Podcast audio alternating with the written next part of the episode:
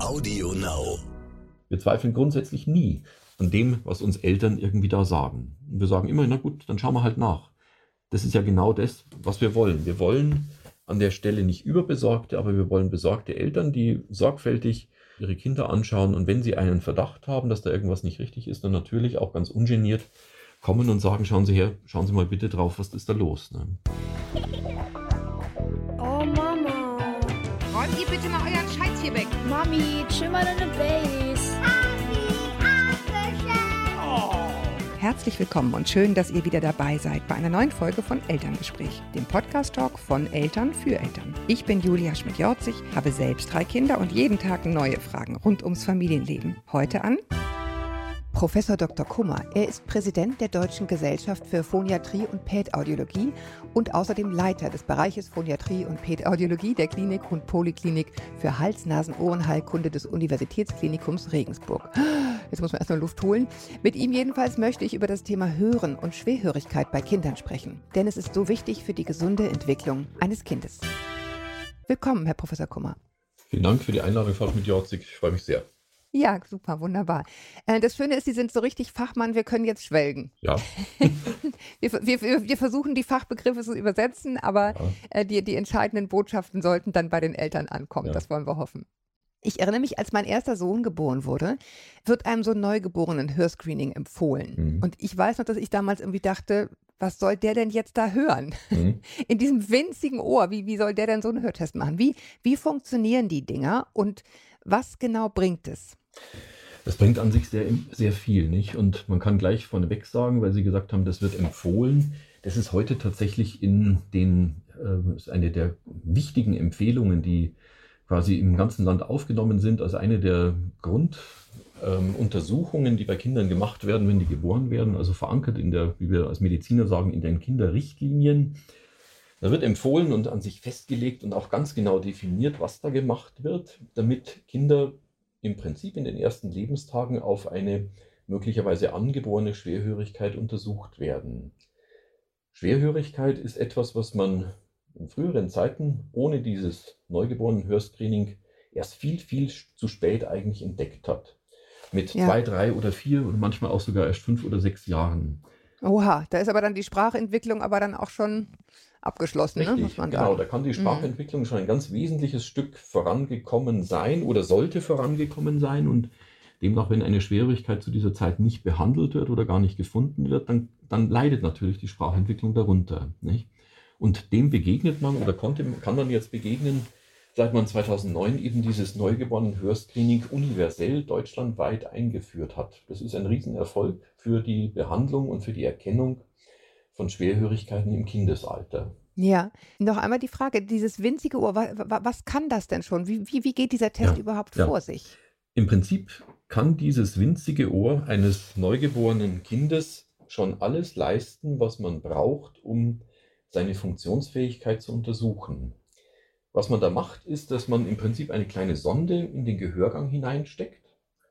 Diese Sonde hat einen Lautsprecher drin und der schallt ein bisschen einen Reiz ab, einen leisen Schall, der ihm dann über das Trommelfell, über die Gehörknöchelchen, die dran angehängt sind, ins Mittelohr hineingeleitet wird und von dort ins Innenohr.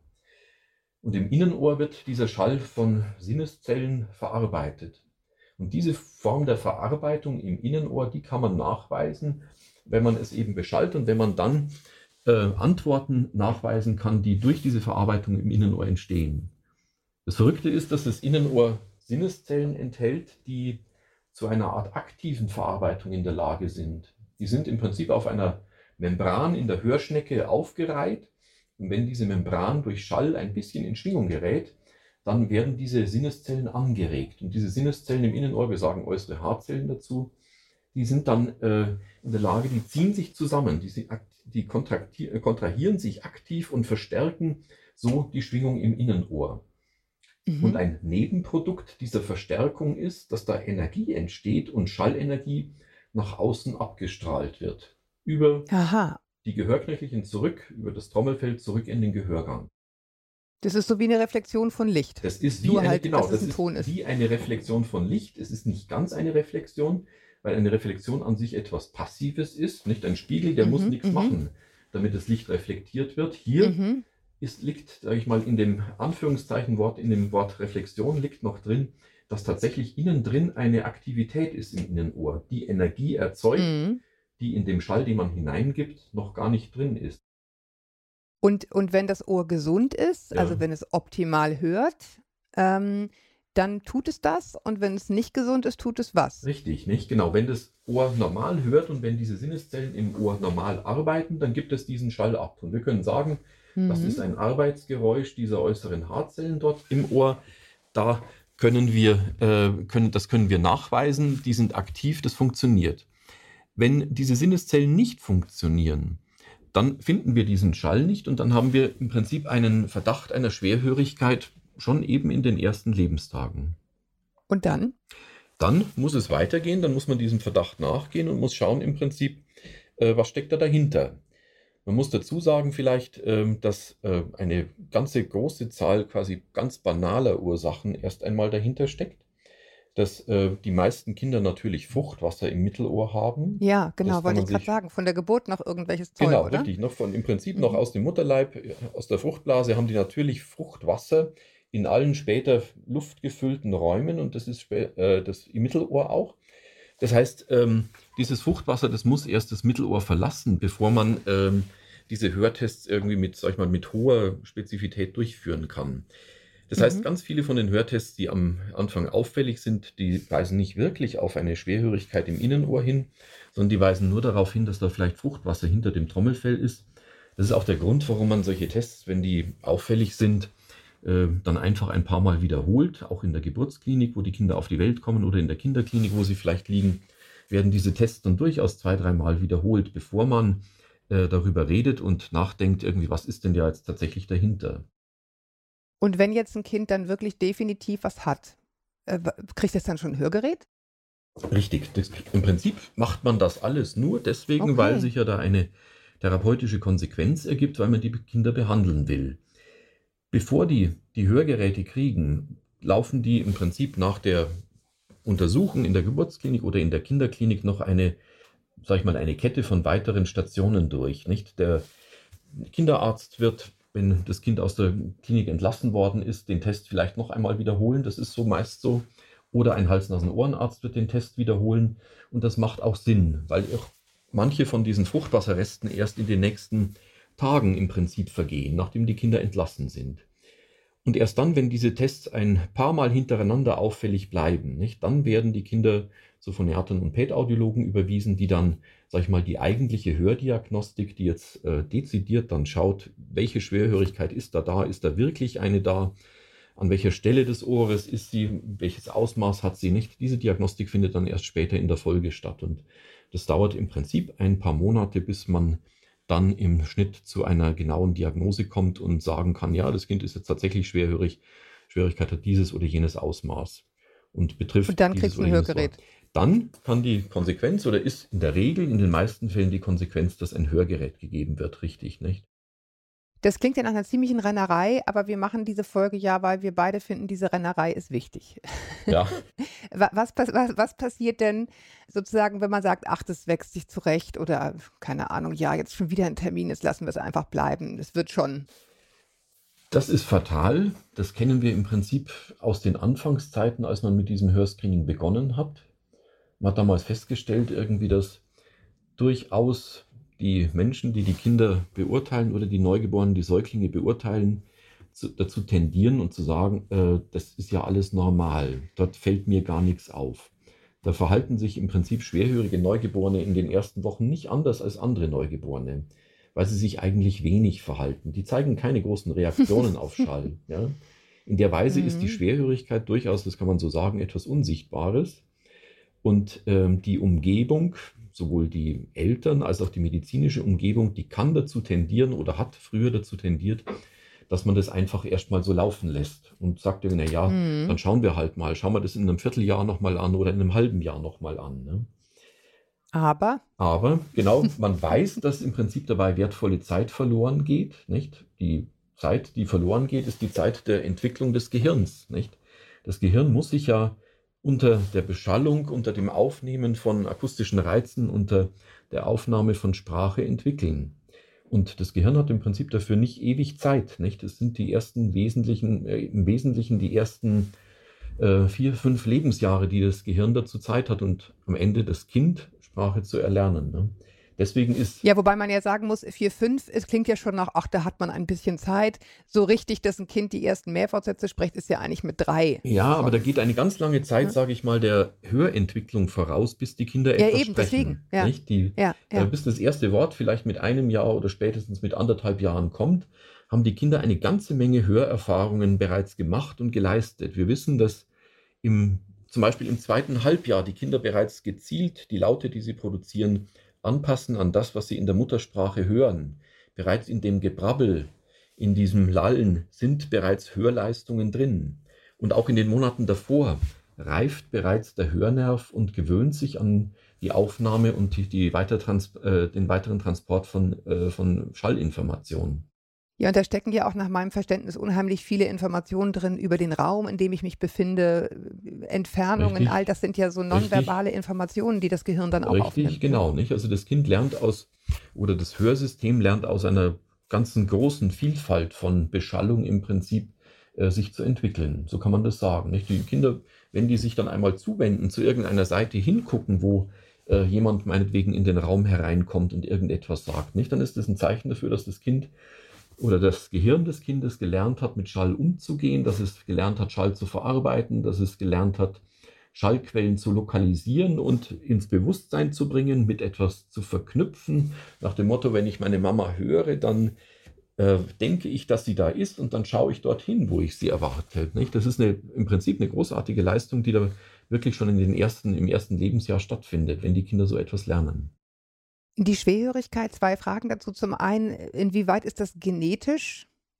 Das wäre mal die erste Frage. Die, die Ursachen von Schwerhörigkeit, nicht? Die ja, sind ja. für mhm. angeborene Schwerhörigkeiten zu einem ganz großen Teil, mindestens zu zwei Dritteln etwa genetisch bedingt, nicht? Mhm. Das heißt, es sind ähm, Dinge, die. Und Generationen überspringend, also kann die, es auch sein, ich ja. habe einen Großvater, der schon früh Hörprobleme hatte, ja. die Eltern haben gar nicht und haben das deswegen auch nicht so auf der Pfanne. Das ist ja auch immer ein Thema, ne? Weiß richtig, man überhaupt, genau, wenn man selber ein Hörgerät hat, ja, ist die Sache klar. aber vollkommen richtig. Wenn man genetisch hört, dann denkt man zuerst, naja, das kann ich ja sehen irgendwie, weil das jeder irgendwie in der Familie hat. Dazu muss man sagen, dass es nur der kleinste Teil von den Schwerhörigkeiten ist, die, sage ich mal, über in vielen Generationen dort ganz regelmäßig auftauchen. An sich ist das eher die Ausnahme. Die weit größere Teil, der weit größere Teil von schwierigen Kindern hat Erbgänge, die wir als rezessiv bezeichnen, das heißt, die im mhm. Verborgenen mhm. stattfinden, wo mhm. beide Elternteilen Träger der Anlage einer Schwerhörigkeit sind und erst das Zusammenkommen beider Anlagen beim Kind zur Ausprägung der Schwerhörigkeit führt. Nicht? Das heißt, mhm. wenn wir äh, sagen, genetische Ursachen, könnte ich daran erkennen, dass ähm, in der Familie viele Papa Mitglieder sind, richtig, ja. genau, dann ja. liegt man falsch. Nicht? Die, okay. Die, ja, das ist ja schon mal wichtig zu wissen, weil da, da, das ist ja das Erste, wo man sich selbst so beruhigt, naja, wir haben ja nichts, dann wird das auch nichts haben. Richtig, ne? genau. Ne? Aber so einfach ist es eben Richtig, nicht. Okay. das sind, das muss man dazu sagen, das sind im Prinzip ja im Wesentlichen und in der Mehrheit ganz gesunde Kinder, die im Übrigen gar nichts anderes haben. Ja? Und mhm. deswegen so unverdächtig sind, wo jeder oder früher man vielfach einfach gemeint hat, irgendwie, na, die haben nichts, da ist nichts, da kann man nichts sehen, da fällt nichts auf, irgendwie, da wird wohl auch nichts sein. Nicht? Ja, nochmal eine Frage. Also Schwerhörigkeit klingt ja immer so direkt nach Riesensprachrohr, Riesen, also so ein Hörrohr, Riesen äh, Hörgerät. Welche Abstufungen gibt es denn? Ab wann spricht man überhaupt von einer relevanten Spre Schwerhörigkeit und bis wohin geht das? Was sind so die, die Graustufen? Das ist ein wichtiger Punkt sicher, nicht? Weil mit Schwerhörigkeit manch einer vielleicht verbindet irgendwie, dass äh, ein Kind gar nichts hören kann. Und wenn man dann ein Kind reagieren sieht und sagt, Ascha her, da hat er ja eigentlich auf den Schallreiz reagiert und sich zugewandt, dann denkt man vielleicht irgendwie, da ist keine Schwierigkeit oder da kann keine sein. Das muss man differenzieren. Das ist wichtig, dass man das differenziert. Wir unterscheiden im Prinzip Schwerhörigkeiten nach ihrem Ausmaß, ob die gering, mittel, hochgradig sind oder ob da eine Taubheit besteht. Und jede von diesen Formen von Schwerhörigkeit, auch wenn es keine Taubheit ist, hat einen Einfluss auf die Entwicklung in ganz unterschiedlicher Art und Weise. Geringgradige Schwierigkeiten können bedeuten, dass Kinder bestimmte Sprachlaute nicht hören. Ich erkläre das immer gerne mhm. den Eltern, indem ich sage, wissen Sie, ob Sie das Wort Kanne oder Tanne hören und verstehen. Daran, Sie, äh, Sie können das gut unterscheiden, das liegt an ganz leisen Lauten K und T, die unter Umständen Ihr Kind, wenn es eine nur geringgradige Schwerhörigkeit hat, nicht hören kann. demnach nicht Mhm. unterscheiden kann und demnach die beiden Wörter nicht in dem Sinn Genau, die Kas- lernen ja. kann. Nicht? Ja. Also- die Kaskade, die dann losgeht, ist irgendwann, ich kann es auch nicht schreiben und so weiter. Das ne? ist am Ende natürlich die Folge irgendwie eines gestörten Lautspracherwerbs, dass auch der Schriftspracherwerb eingeschränkt Mhm. ist. Also Lautsprache und Schriftsprache hängen ein ganzes Stück damit zusammen und eine gute spätere schriftsprachliche Kompetenz ist natürlich auch eine, eine gute Lautsprachkompetenz gebunden. Ja, darf ich eine Sache dazu sagen, weil ich das wirklich wichtig finde, ähm, komme ich auch gleich noch genauer drauf zu sprechen, wenn man ein Kind hat, was ähm, sozusagen da Probleme hat und dann in der Grundschule Schreiben durch Hören lernt, denn das ist ja eine der gängigen Methoden. Ja. Dann gute Nacht, Marie. Da sind wir nämlich gerade, ne? Also das ist inzwischen so eine Mischform. Ja. ja, ja, das ist also das sind, das sind die Grundschulen gerade. Das ist eine Mischform, die die jetzt wieder gefunden haben, aber lange Zeit war es wirklich so, man lernt übers Hören. Das ist richtig. Wir Die- schreiben erstmal das, was wir hören und dann sind sie natürlich total äh, auf der abschüssigen Straße. Richtig, ne? nicht? die deutsche Sprache Ja. eignet sich da sehr gut dazu, weil sie weitgehend lautgetreu ist und weil sich an sich die Laute sehr gut eignen, dass man sie direkt hinschreibt, in einem ganz großen Umfang, sage ich mal, der deutschen Sprache, nicht? Da ist das möglich, das ist richtig, nicht? Ja, nur wenn man es nicht richtig hört, dann hat man halt direkt ein Rechtschreibproblem. Das ist das Problem. Ne? Okay, und dann äh, sozusagen, das ist, das ist das Kleine, dann äh, bestimmte Laute, wahrscheinlich, wahrscheinlich auch bestimmte Frequenzen, also Richtig. hö hohe, tiefe Töne. Genau, richtig. Nicht, Schwierigkeit muss nicht bedeuten, dass alle Töne gleichermaßen schlecht gehört werden. Wir haben Schwerhörigkeiten, die, sag ich mal, isoliert den Hochtonbereich betre- betreffen können. Das bedeutet, dass diese ganzen hochfrequenten Laute, die in der Sprache so wichtig sind, ich habe gerade die Konsonanten eben schon genannt, dass die nicht gehört werden. Das Fatale daran ist, dass die tiefen Frequenzen gut gehört werden und man den Eindruck gewinnt, irgendwie das Kind reagiert ja auf Sprache. Ja, also es gibt Mhm. frequenzumschriebene Schwerhörigkeiten. Mhm. Erst wenn eine Schwerhörigkeit, sage ich mal, mehr als mittelgradig wird oder hochgradig wird, dann kann es sein, dass Sprache gar nicht gehört wird oder ganz schlecht gehört wird und verstanden wird. Dann mag es sein, dass man bemerkt, irgendwie ein Kind reagiert gar nicht auf Sprache. Ne? Da muss ich aber jetzt schon mal fragen, das ist einfach, also jetzt für mich als Laie völlig klar, das ist ein richtig aufwendiger Test, Ja, wenn wir da sind. ja. Und so nach meinem, meiner Wahrnehmung beim HNO-Arzt, ein Hörtest, kann das nicht leisten. In dem Ausmaß. Das kommt darauf an, was dabei gemacht wird. Nicht? Die meisten Hals-, Nasen-, Ohrenärzte, oder sie haben in der Regel, denke ich, solche Methoden, wie ich die vorhin vom Neugeborenen-Hörscreening angesprochen habe, also diese otoakustischen Emissionen, das sind im Prinzip äh, sehr hochwertige Hörtests, die sehr gut geeignet sind, äh, den Verdacht einer Schwerhörigkeit zu entkräften. Das heißt, es sind Tests, die sind geeignet, irgendwie ein normales Gehör oder ein in weiten Teilen normales Gehör mit guter oder größter Wahrscheinlichkeit zu beweisen. Das sind diagnostische Methoden, denke ich, die dort sehr gut eingesetzt werden.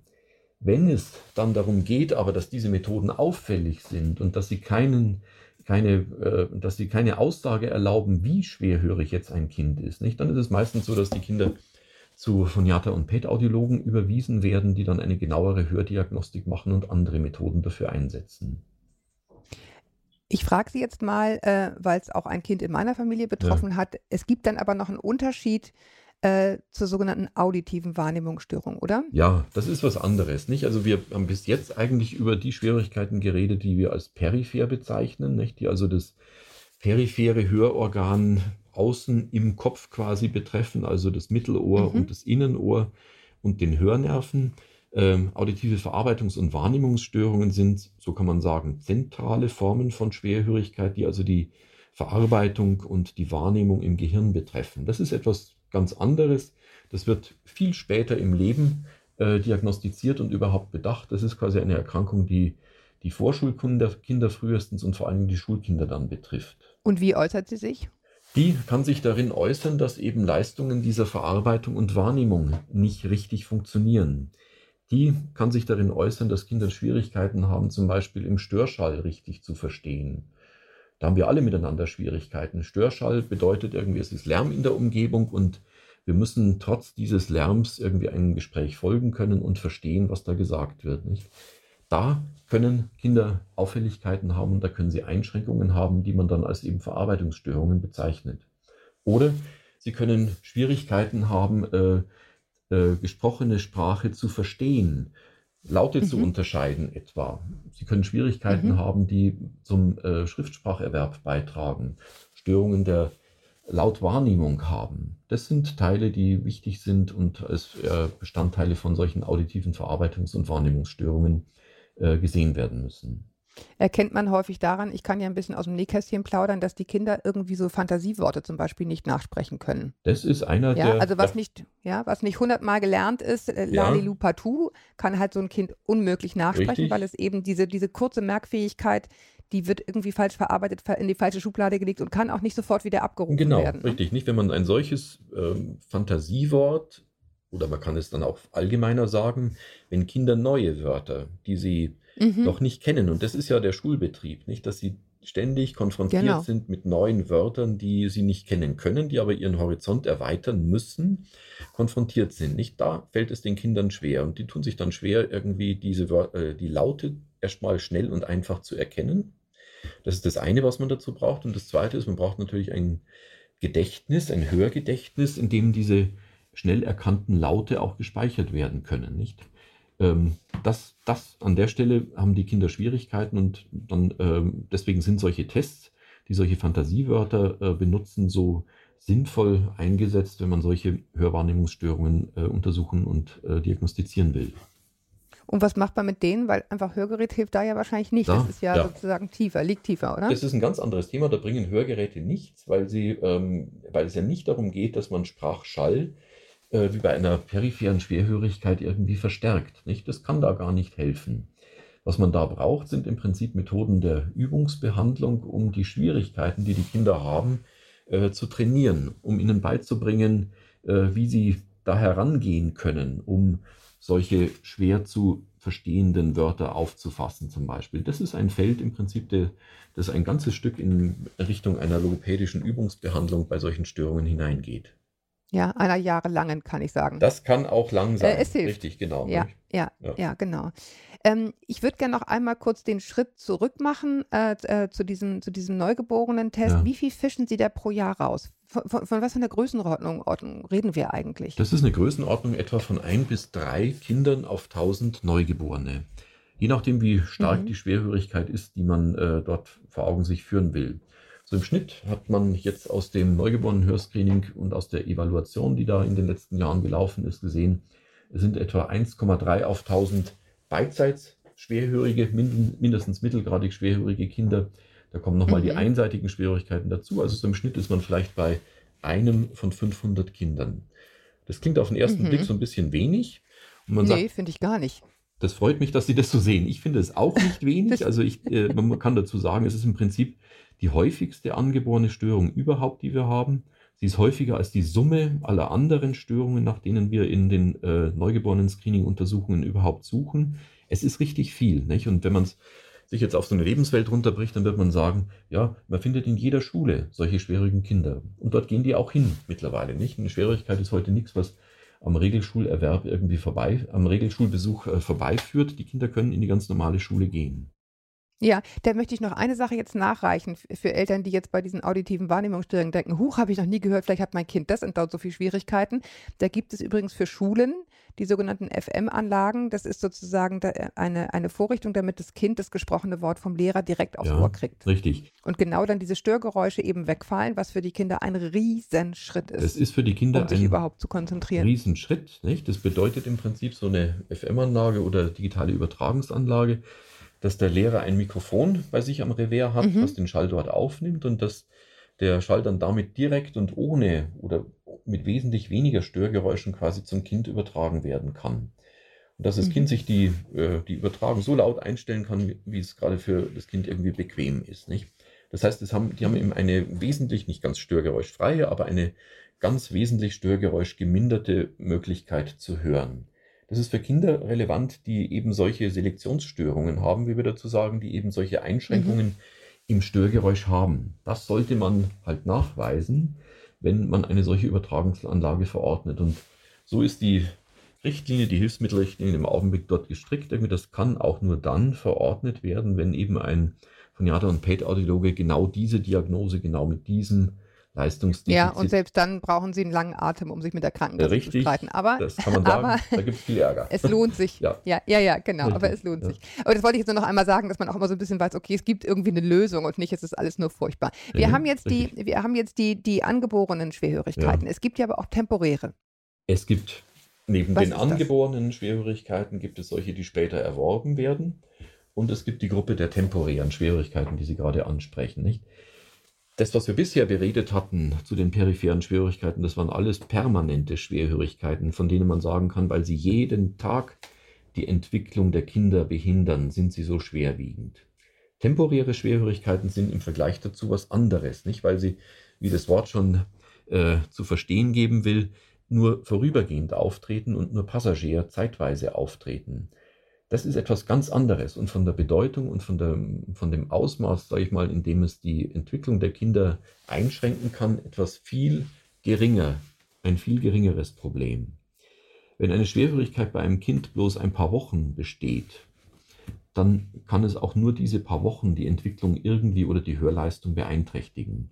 Das sind Schwerhörigkeiten, die zum Beispiel durch Mittelohrentzündungen entstehen oder zum Beispiel als Paukenergüsse, wie wir dazu sagen, auftreten. Nicht? Eine Mittelohrentzündung, die meisten Kinder erleben das in ihrer Kindheit mindestens einmal. Eine Mittelohrentzündung, die ist ein fulminantes Ereignis. Die Eltern sind massiv beunruhigt, das Kind weint, es hat Schmerzen und es kriegt vielleicht ein Antibiotikum verordnet. Da ist in dem Augenblick, wenn man den Aspekt der Schwerhörigkeit anschaut, einfach ein Erguss hinter dem Trommelfell, eine Flüssigkeitsansammlung, eine eitrige Flüssigkeitsansammlung, die dann die Schwingungsfähigkeit des Trommelfells behindert und in der Weise ein kleines Stück schwerhörig macht. Das kann auf beiden Seiten sein, muss es aber nicht. Das kann auch alleine auf einer Seite sein. Und wenn es alleine auf einer Seite ist, dann ist es im Sinne der Schwerhörigkeit oder was die Folgen als Schwerhörigkeit anbelangt, natürlich nicht so groß relevant. Nicht?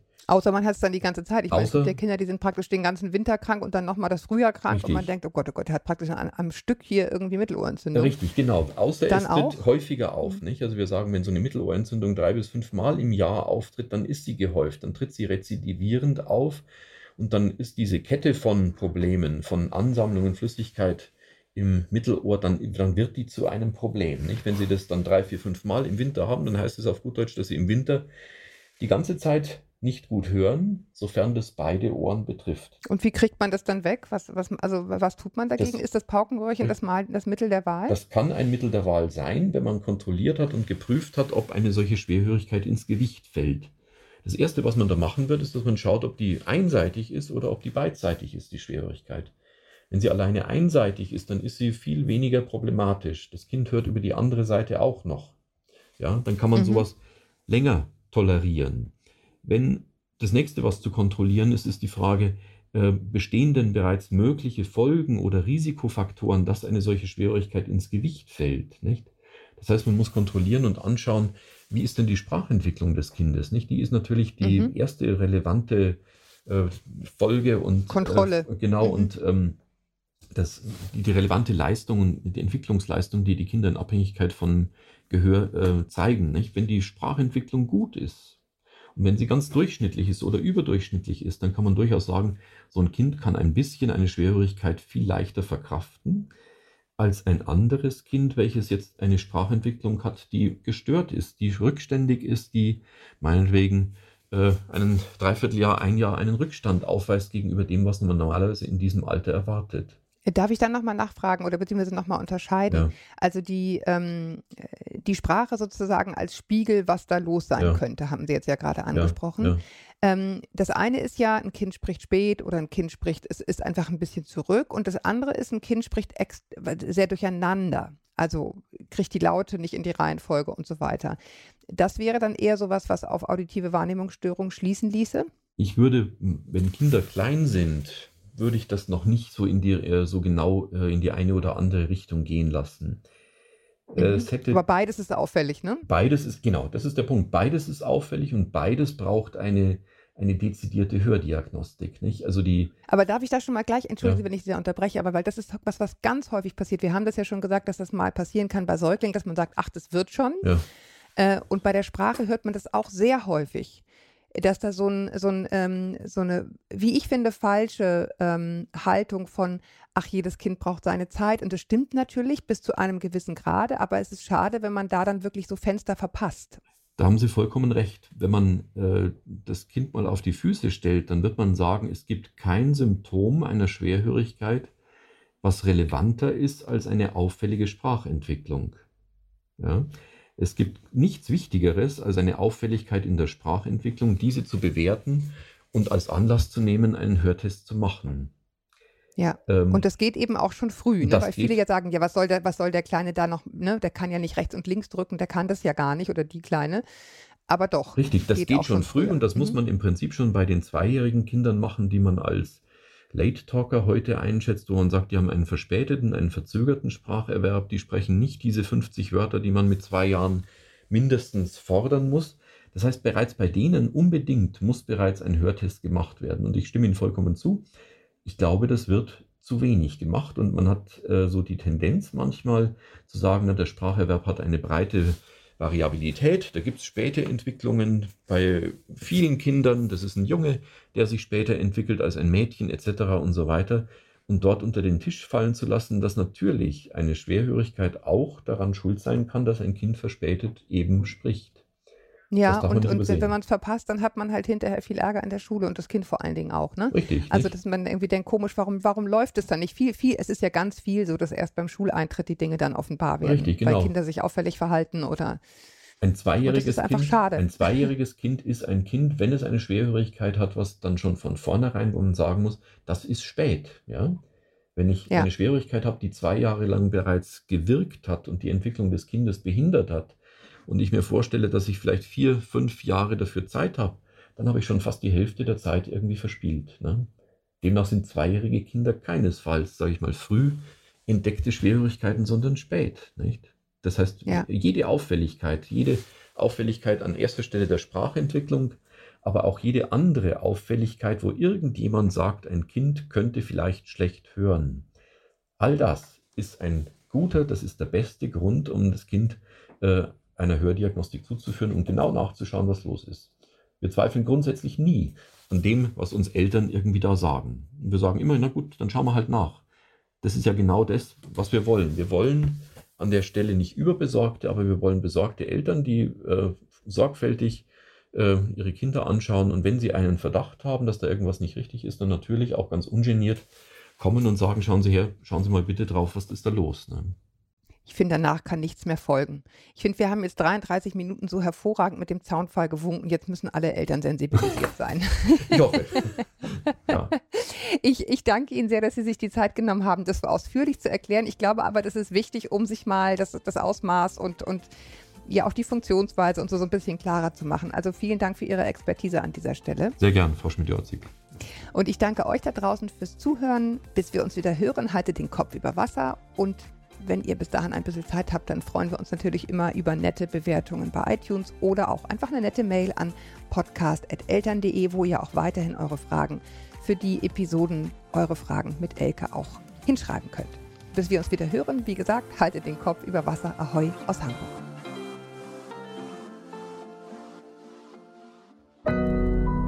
Audio Now.